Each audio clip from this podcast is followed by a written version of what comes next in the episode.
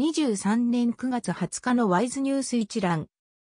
台湾の経済ニュースが音声で聞ける耳よりワイズ。こちらではトップニュースとその他ニュースのタイトルをまとめてお届けします。スマートフォンでもお聞きいただけます。トップニュースは TSMC の先進パッケージング工場、米アリゾナ州にも建設化。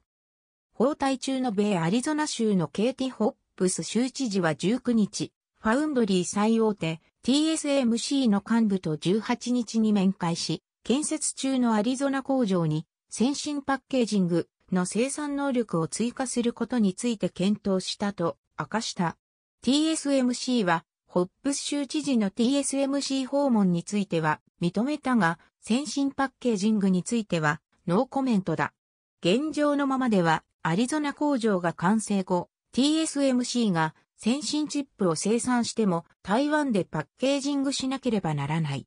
ホップス州知事は先進パッケージングは米国の半導体サプライチェーンにとって重要だと述べた。20日付経済日報などが報じた。その他ニュースのタイトルは、エーサー、来年、AI 搭載ノートパソコン発売へ。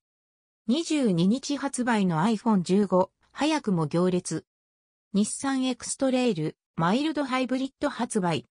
和大工業とホットロン、米ニューメキシコ州に投資計画。CSC、3ヶ月ぶり黒字。テコ、メキシコでモーター工場完成。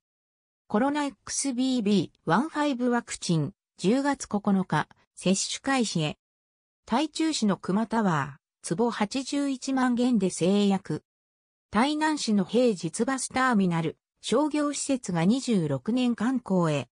統一集団参加の大使実業、台中市大陸に商業施設。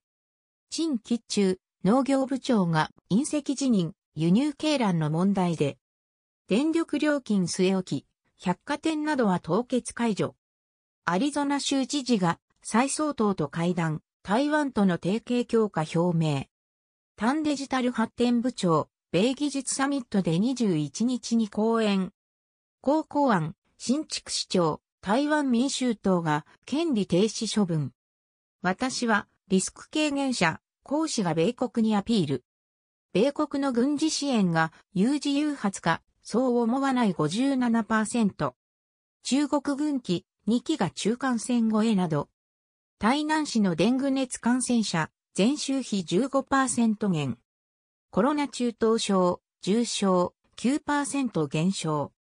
ジェレミーリンが、新、ペイに、遺跡、夢の兄弟宅実現へ。